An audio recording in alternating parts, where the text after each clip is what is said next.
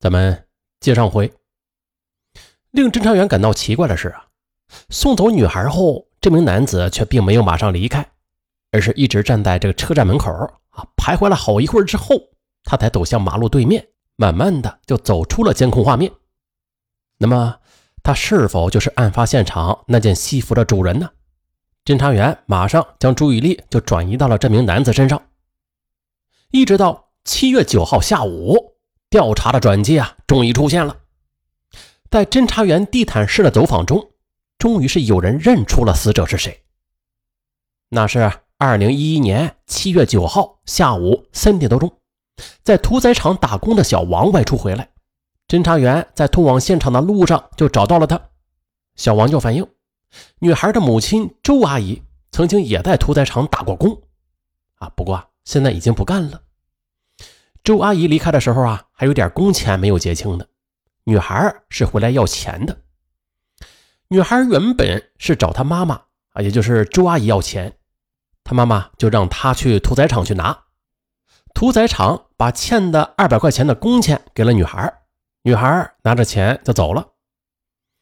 侦查员最终确认了。死者小芳，十六岁，兰州市榆中县人。小芳的身份确认之后，侦查员就很快啊，又找到了在兰州汽车站东站送她上车的这名男子，两人是恋爱关系，而小芳手中的西服正是这名男子的。警方就围绕着小芳的社会关系啊，展开了调查。小芳的男友反映，说是七月五号当天，他呀送小芳在兰州上车。他也知道，这小芳是到屠宰场找他的母亲的。期间，两人一直是在用手机聊天，但是到了下午一点五十左右，两人的联系啊突然就中断了。当时，这男子是连发了两条信息，但是都没有回应，他就立刻拨打女友的电话，但是提示关机。当时吧，男子也没有在意。小芳两点左右就与所有人。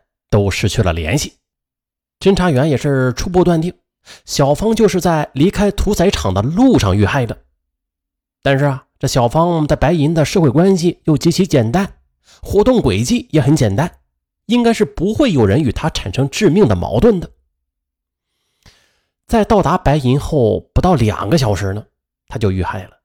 那么这起案件的起因几乎只有一种可能，这个案件极有可能是。偶遇作案，小芳到案发现场的目的很明确，她是为了去要钱。那么问题又来了，这位嫌疑人他为什么要去现场啊？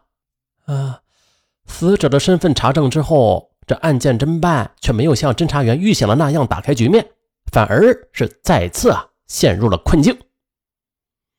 侦查员手中没有有效的线索指向嫌疑人。他们暂时还没有明确的侦查方向，他们只能从长计议，重新的挖掘线索。现场位置偏僻，进入现场的只有两条路，一条是车辆通行的路，没有监控，而小芳恰恰就是选择了这条小路进入现场的。而另外一条是附近居民习惯性选择的路，这条路恰好有一个监控探头。这是一家汽车公司的内部监控，监控的视角正好对着洗车的车间，但是监控画面左上角不足四分之一的区域啊，正好是拍到了这条通往现场的必经之路。这是距离现场最近的一个监控了，同时也是侦查员唯一一个可以利用的监控。根据小芳的活动轨迹，侦查员将侦查的范围就锁定在了七月五号中午十二点。到下午三点之间，详细的查看了这个时间段内进出场的每一个人。在这三个小时里，录像里边一共是出现了一百多人，还有几十台车。监控摄像头啊，拍摄的区域非常有限，每一个人和每一台车在画面中出现的时间不过是十几秒钟。单单从表面上来看，很难看出他们有什么可疑之处的。可如何确定这些人是否跟案件有关联呢？不过，这段监控录像的发现也是为案件侦破提供了一线机会。结合这段监控录像，侦查员就要落实其中每一个人的身份，还要查证每一个人当天的活动轨迹。还有现场的特殊性还在于啊，它紧邻着屠宰场，这里是白银区的生猪定点屠宰场，担负着整个白银区的猪肉供给。每天早上啊，都会有上百个商户来这里批发猪肉。又经过近一个星期的寻找和查证，这侦查员就逐渐的将监控录像上出现的人找到之后，又逐一的排除。现如今呢，这监控录像中出现的一百多个人里边，只有一个人没有找到了。这个人是一个身穿白色条纹 T 恤的男子。于是啊，经过细致的辨认和走访后，侦查员发现，现场周围的所有人都不认识这名男子。哎，这个人他究竟是从何而来？又为何到了现场？又去往了何处啊？那对于现场而言吧，受害者是陌生的，而如果嫌疑人也是陌生的话，那么侦查员将会陷到一起毫无因果关联的案件之中，所有侦查员压力骤增。面对这个无法找到的人，案件的侦破几乎是陷入了绝境。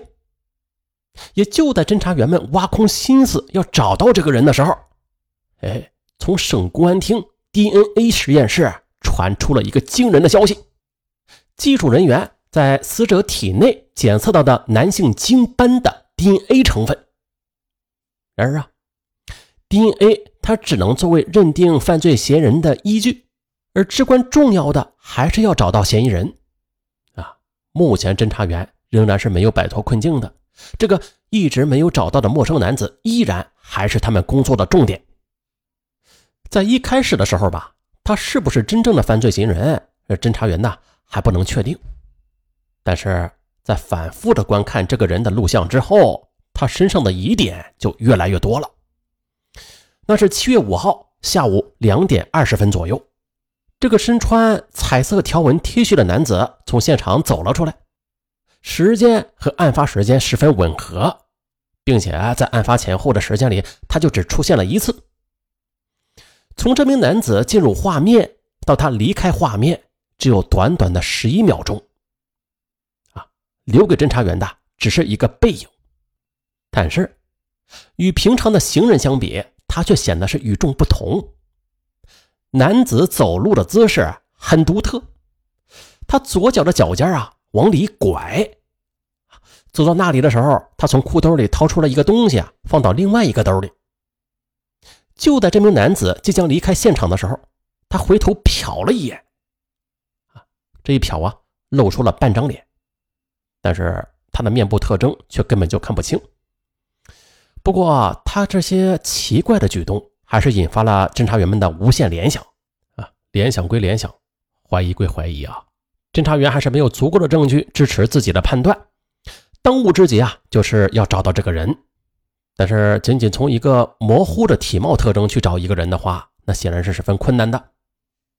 于是，侦查员就尝试了各种方法，而一直到嫌疑人的 DNA 检测出来不久之后，侦查员们又收到了一个惊人的消息，那是六月十一号，这武威市凉州区发生了一起抢劫、强奸、杀人案。经过比对，这两起案件中犯罪嫌疑人的 DNA 是一模一样的，也就是说，这两起案件的犯罪嫌疑人那是同一个人。白银警方决定将这两起案子并案侦查。啊，虽然这侦查员呢可以进一步刻画嫌疑人吧，但是武威发生的这起案件中，这侦查员手中可以利用的条件同样是微乎其微。啊，很遗憾呢。这两起案件并案之后，警方还本以为能找到新的线索呢，可是这破案的契机仍然是没有出现。这名无法找到的男子便成为了侦查员不可逾越的障碍。经过了近半个月的努力，这名男子啊，仿佛是从人间蒸发般的踪迹全无了。最后啊，这侦查员只得将这段十一秒的监控录像发布在了白银分局的网页上。发动更多的警种和警力进行协查。七月二十六号，就在刑警队为这两起恶性案件绞尽脑汁的时候，缉毒队，嘿，他们正在悄悄地侦办另外一起案件。那么，这起缉毒队侦查的案件和刑警队正在头疼的这起案件，它是否有关联呢？咱们下集再说。